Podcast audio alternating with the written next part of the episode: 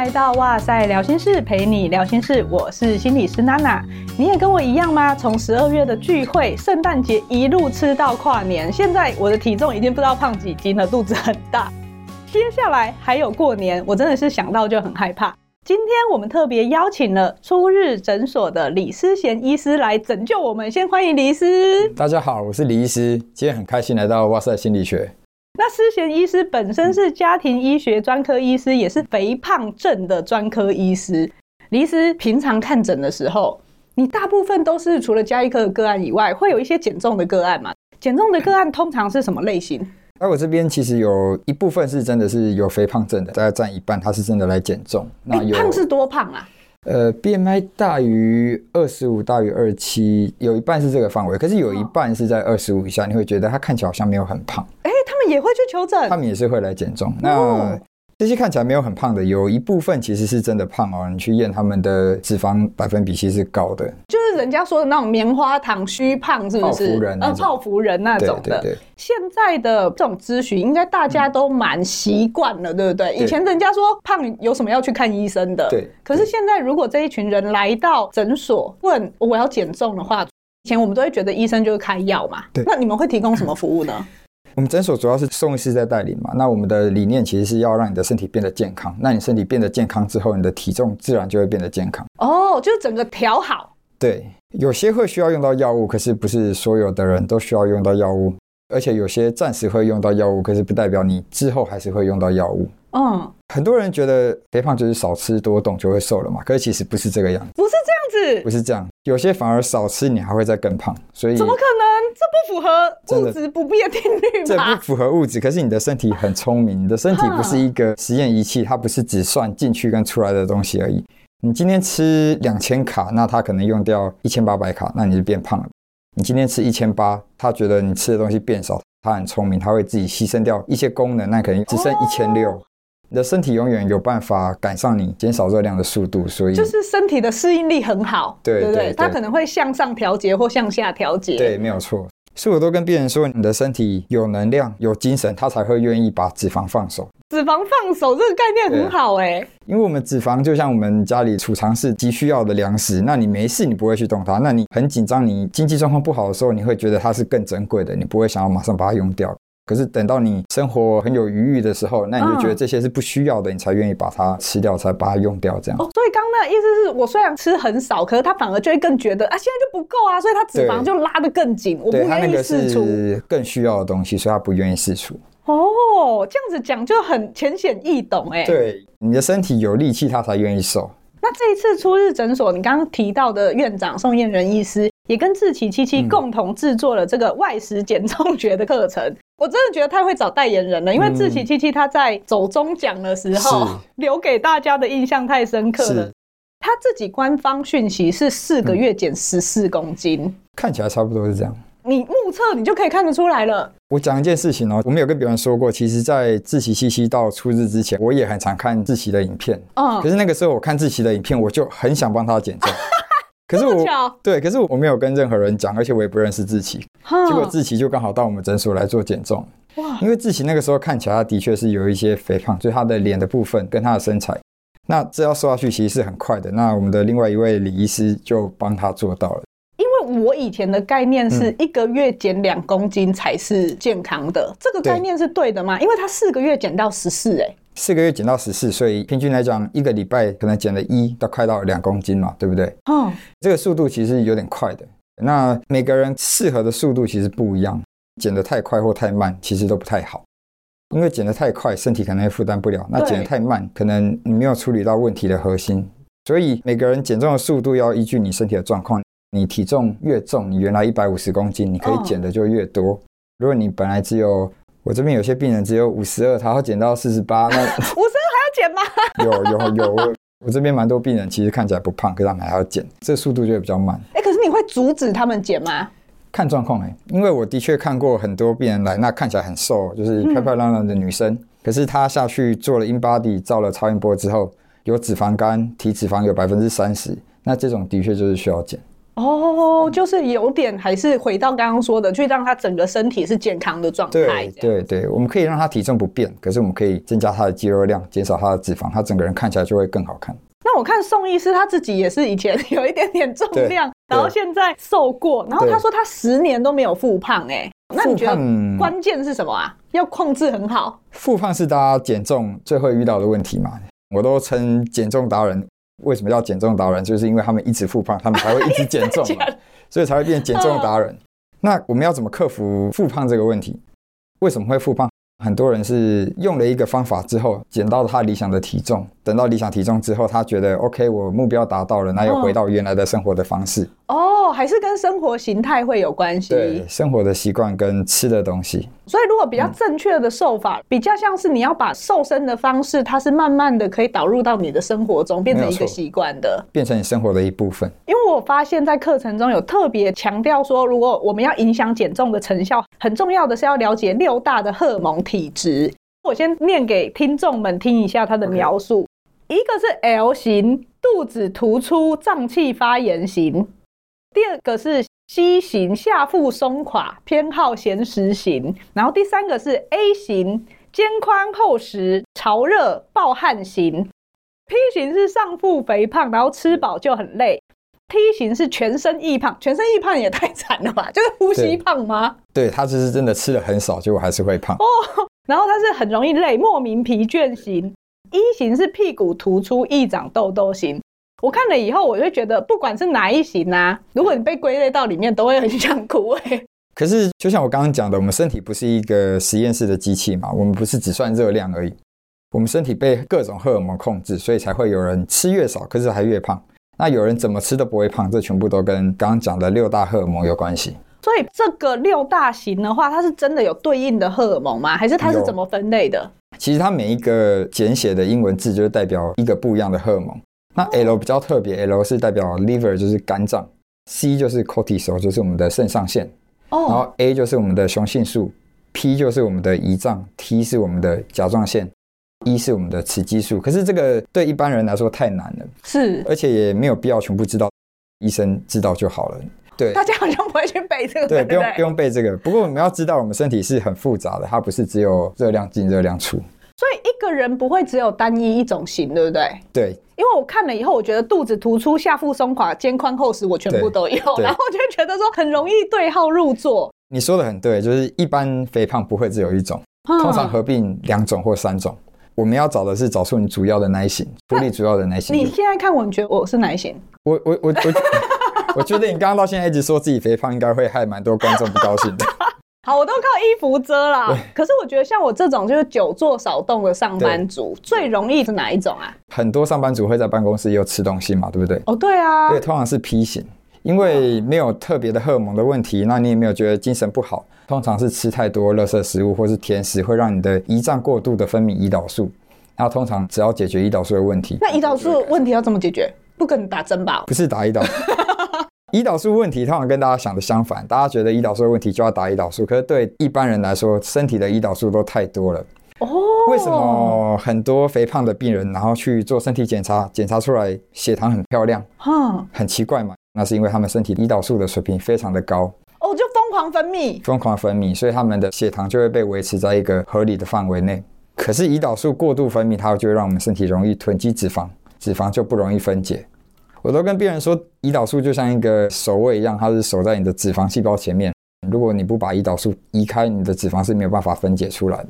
所以你一直吃东西，你每吃一口饭、吃一口饼干，它就会刺激我们的胰岛素。Oh my god，这句话实在太吓人了！每吃一口饭，每吃一个小点心，它可能都是让它分泌出来的一种刺激。对，太常吃它也是刺激它分泌。所以如果听到这个，我好像就会收敛一点，对不对？嗯，就不会说。因为有时候我们就是一直在写稿、写脚本，是，你就会觉得我大脑使用很多，然后你就会忽然很饿，就会想要拿一个什么小东西吃一下，吃一下。对对对，没有错。尤其同事又很热心，都带家里的饼干啊，或是一些很难买到的饼干啊，啊，想说这个很好吃，我就吃一口，然后不知不觉一天就吃了很多。而且特别是如果今天有要开会啊，或者什么压力很大，大家就会一起订真奶啊。对。或是觉得啊，完成一个他就要庆祝，就会怒吃一波，是，没有。所以这些都会害大家可能胰岛素是过度分泌的，所以不吃就没事吗？可是不吃又心理上生，生活又太无趣了吧？嗯，对，所以今天我们要来聊心理学嘛，所以我们来看一下有什么方式可以让我们吃到我们想要吃的东西，可是我们瘦下来之后又不会复胖的方法。常常跟别人说这个不要吃，那个不要吃，那我们也知道不要吃什么比吃对什么还重要，因为大部分都是吃出来的。可是我跟你说，这个标识，那个标识，你心里会有剥夺感，对不对？你会有觉得我缺了什么，我会觉得我被限制了。而且压抑久了，我觉得有一天就是会大爆发。没有错，你今天看你的同事喝珍珠奶茶，明天再看，后天你就会自己去买了。所以我觉得很难维持，这就是我都会怪自己意志力不足，但不是，对不对？不对，应该这样说。我们看动物，所有不是被人类养的动物，其实都不会胖。他们在户外自己去吃，正常的狮子、老虎那些，他们吃过头，他们都不会胖。而是被人类养的动物，像家狗、家猫，它们才会有肥胖的问题。正常来讲，动物都会知道自己要吃正确的食物。可是因为现在的环境，让我们有太多不正确的食物可以吃了，而且又太方便了，所以才会变胖。都跟病人说，最简单的方法就是要眼睛肉眼可以看到的地方都没有食物。哦，比如说像我们现在办公室旁边那边有一些，不会啊，这些这些看起来还好，有些办公室更夸张。哦，有一些很那种堆满 chips 之类的那种，就很可怕。看到你就会想说，我要不要吃？就算只是一点点的想法，你就还是会想。可是你多想几次，你就会去吃它，就会行动了。那我们举个例子好了，比如说像我昨天吃辣炒年糕，是，然后麻辣的泡面，对，这种应该就一定不行吧？其实还是可以啊，可以。其实还是可以。真的要吃这种开心的东西，我们还是可以吃。可是我们要有策略的去吃它。我都跟别人说，我今天把你的辣炒年糕拿掉，你就觉得我被拿掉了一个东西，我心里就会有压力。可是我今天如果叫你吃辣炒年糕之前，先去吃一盘沙拉，先去吃一个鸡腿，先去吃个牛排，那我们再吃辣炒年糕，是不是你就会觉得我辣炒年糕还是有吃到，而且我很饱，我不会吃那么多。哦，所以有点像是还是可以吃，可是因为先吃了其他相对比较健康的健康的东西，那你自然那个量就会小一点点，而且你身体就不会直接吸收到辣炒年糕，你会吸收到菜啊、牛肉啊、鸡蛋。哦，你说吃进去的顺序会影响吸收的速度？对，我们的吸收有上限，所以顺序很重要。哦，原来是这样，哎、欸，以前都不知道哎、欸。对，其实我也是当医生之后，自己慢慢看病人之后才知道，其实差很多。变成说，如果是淀粉类，它要往后放吗？放后面，前面先吃菜啊、鸡蛋啊、肉啊这些顺序怎么样不重要哦。所以有点像是说，用这样子的顺序，你自然就可以把饮食的习惯融入生活当中。对，对，而且你这样子会让你的心理变成，我是吃更多，我不是被剥夺。哎、欸，对，因为我就觉得，哎、欸，我每样都吃到了，好开心哦。对，没有错。像有些人节食节食到后来就暴食吃了更多东西，就很容易复胖。对，那现场啊，我们来看一下，有一天我和宇哲的午餐，我们来看看我们挑选的外食是不是是很符合我们说推荐吃的原则。我觉得台湾的食物真的很麻烦的是好多淀粉哦。不止台湾，其实全世界好吃的东西大部分都是淀粉做的。我们先请李医师帮我们看一下。第一道菜呢，它就是宇哲某一天的午餐。OK，, okay. 还有清炒高丽菜、萝卜排骨汤、狮子头两颗，然后油豆腐、卤肉饭跟榨菜。OK，我觉得这个是台湾蛮常外食会遇到的一种组合嘛，很典型的南部小吃嘛，对，对不对？没有错，就是有饭、有菜又有汤。嗯、这个要吃的话，我觉得就像我刚刚讲的顺序很重要。很多人可能会想要先大口的饭配狮子头嘛。可是我会建议先把油豆腐啊、青菜啊、汤先吃完，狮子头也吃完，我们再吃饭。哦，所以如果他吃不完的话，反正剩就剩。对，饭就不会吃那么多，哪怕饭真的全部吃完，也不会像直接吃饭一样那么夸张。哦，可是油豆腐是可以的吗？它不是炸的吗？油豆腐是炸的，可是炸的可能对身体其他地方不好，它可能让身体发炎，可是它不会刺激你的荷尔蒙，不会影响你的胰岛素。哦，如果就减重这件事来说的话，对对对对，炸的其实对于变胖而言，可能影响力倒没有到那么大，影响力没有像淀粉那么大。所以重点还是淀粉。可是我怕就是这样讲，很多人就是会去吃很多炸，可是炸的还是不好的东西哦。炸的可能还是会影响身体的发炎指数那一些的。对，对，对。所以它这样吃是 OK 的，饭可能就是半碗之类的就好了，差不多。差不多。还有卤肉，我觉得那不是很油吗？可是其实油脂常常被我们大家误会，大家都觉得吃油会变成油。可是其实我们肝脏里面的脂肪肝啊，我们身体的脂肪其实都是要吃到糖刺激了胰岛素，身体才会储存油脂。哦，所以我吃肥肉并不会直接变成脂肪。不会，我很多患者每天吃的油的分量都很多，可是他们其实越吃越瘦。这真的突破盲点呢、欸，嗯、完全不知道。那接下来来看我的，我的是一个鸡腿便当，好，然后里面就有清炒高丽菜、炒豆芽菜、炒豆豉、青椒、炸鸡腿，还有菜脯。你们两个就是把台湾人很容易吃到的两种，对对对，我觉得最典型的让大家知道，没有错。如果是我的话，我会把鸡腿配菜先吃完，然后吃完之后再吃剩下的半碗饭。饭不一定会吃，我其实在外面买便当的时候，我都跟老板说，我不要饭，就要帮我加个两样菜，或者是我只要一半的饭，哦，然后再加个一颗卤蛋之类的，这样其实也是吃蛮饱的。所以大家可以就是去选择把那个饭的部分，要么是减半，减少一点，对对对。炸鸡腿也 OK，也 OK。菜爆不会太咸吗？也还好，其实不会。我们只要不要吃到太多的淀粉去刺激我们的身体胰岛素。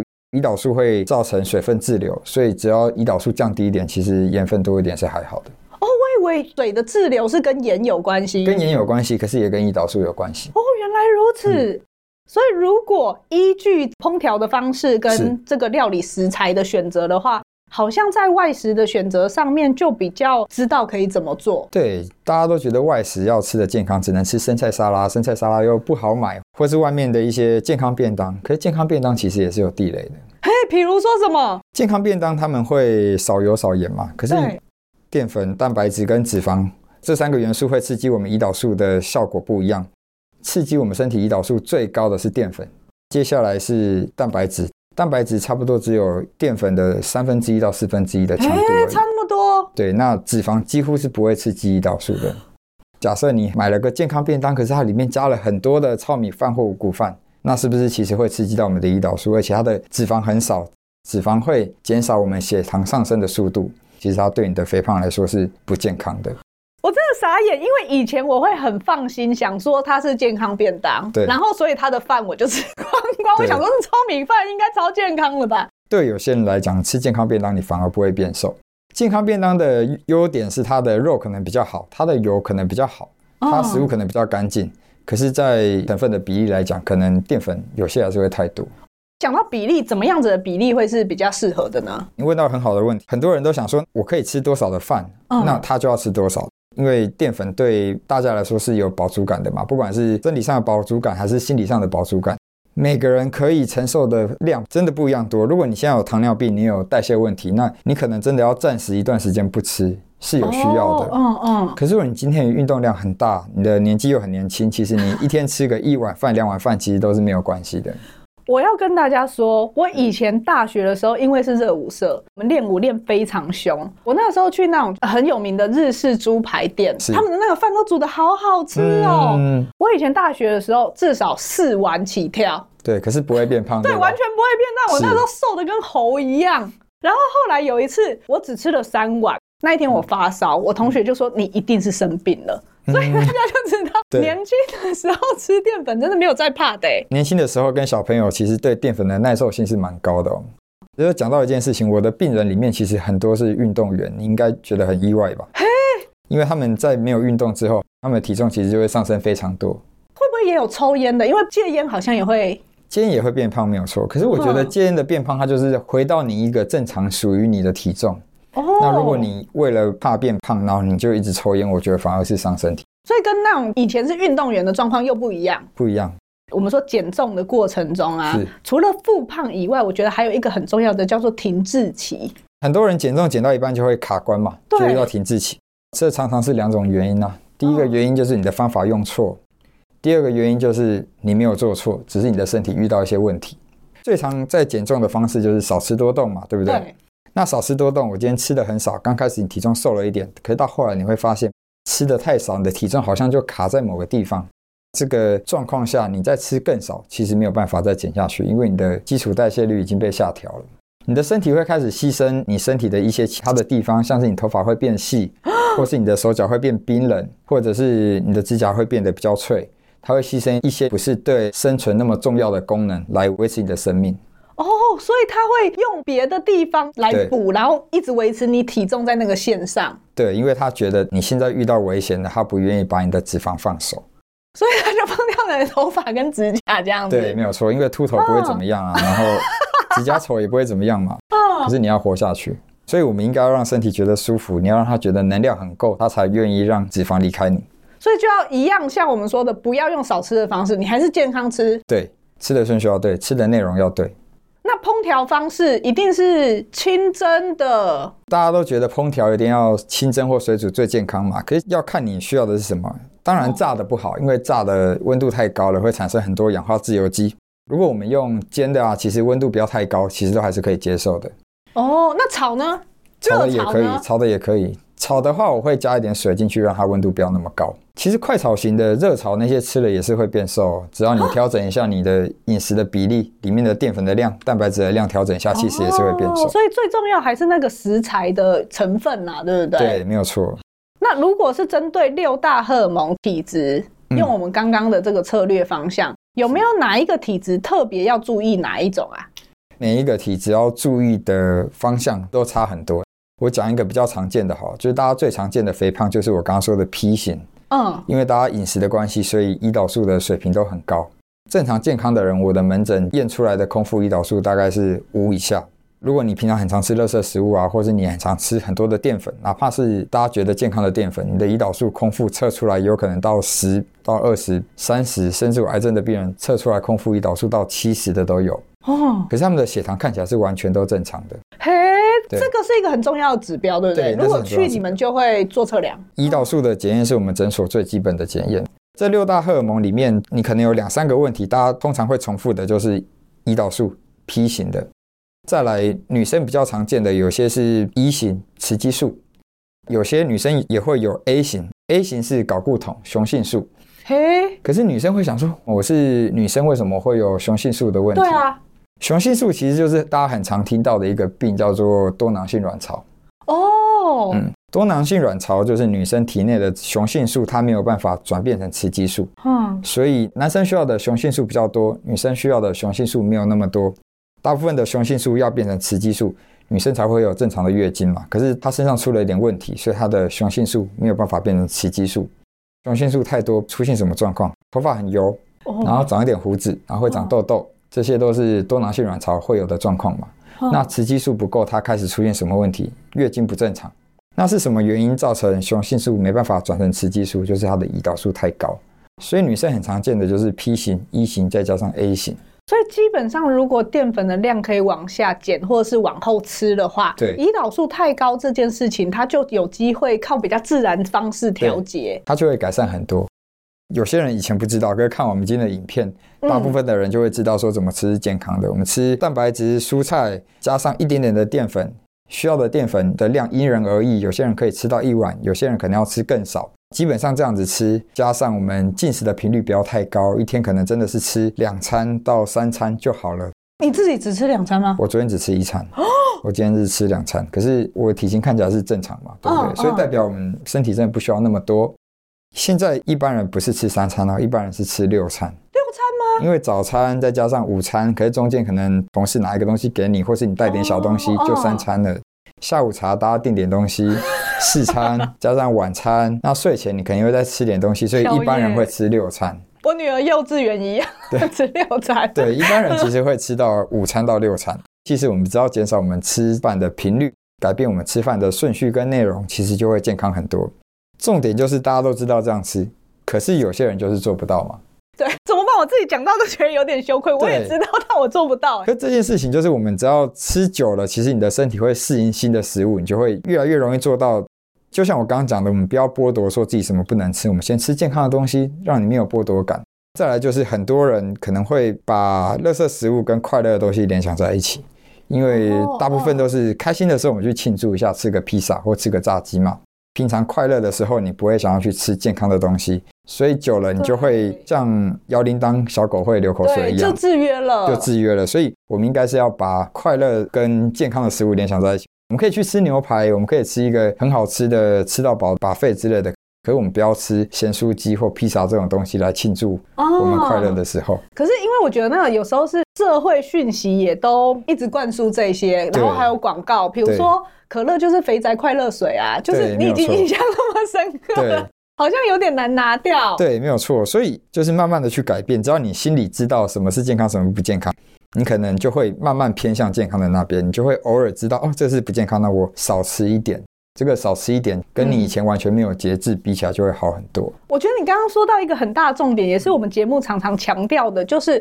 当你有觉察的时候，你自己正在做怎么样子的食物选择，然后你了解更多，知道哪一些是健康的食物，哪一些可能对身体来说是有负担的时候，对，你就多了那个选择的机会。透过这个选择，你一次、两次、三次的，它就会变成一种建立的习惯。没有错，没有错，是要正念饮食。我们要知道自己在吃什么，不要玩着手机、看着电视，然后莫名其妙就吃下去一堆了。对。今天聊了六大荷尔蒙体质，还有怎么样运用烹调的方法，搭配料理食材的选择，来让减重这件事情是可以很自然融入你的生活中的。我很喜欢你们标题是让你更专注于生活，而不是体重，因为有时候一直算体重，真的压力太大了。我都跟病人说，最频繁就是一个礼拜量一次体重就好了。我有些病人一天会量两次，然后那个会给自己压力。那其实没有什么意义吧，因为他就是会有误差啊。对，他有时候他多喝了一杯水，他去量，然后整天心情就很不好。然后心情不好又吃鸡排，没有错，反而就会变成恶性循环这样。还有一个小诀窍，我们今天讲到的事情，就是你大概八成的时间有做到就好了。那你今天如果看到一块蛋糕，那你今天又刚好有一点压力，大概评估一下，假设你十分是非常想吃它，零分是不想吃。嗯假设这块蛋糕有让你超过八分想吃它，那你就去吃吧。哦，因为它会给你快乐、弹性嘛，对不对？对，它会给你快乐，不会让你觉得生活好像什么乐趣都没有。所以今天有了这些专业的策略以后，就可以让我们在各种外食或餐饮的情境下面，可以做一些安心的判断跟优质的外食选择。最后，思贤医师有没有什么要跟我们分享还有提醒的？虽然说减重哦，大家常常把体重看得很重要。可是我每天都看病人，每天都跟一些不认识的人聊天。对我来说，我其实看到很多我觉得很有魅力的人，可是他们的体重不一定真的很好。我觉得是他们做事情很认真，让我感觉到他们真的很有魅力。所以大家真的不要把体重这件事情看得太严重。可如果真的想减重的话，也是欢迎来我们诊所找我们。我觉得确实就是我们不是只有外表这件事情，但最重要的还是回归到我们怎么样是健康的，然后是喜欢自己的啦。对，不会要追求怎么样的体重，可是我们会让你变得更健康，那你就会获得一个属于你自己的体重。不知道今天看完今天的影片，大家对外食如何吃的健康有没有更进一步的了解？如果对外食还有什么疑问的话，其实可以参考宋医师跟志奇七七录制的线上课程，里面有很详细的教导大家怎么外食也可以吃的健康。那如果看完这些影片还有什么问题的话，就欢迎来诊所找我们聊聊哦。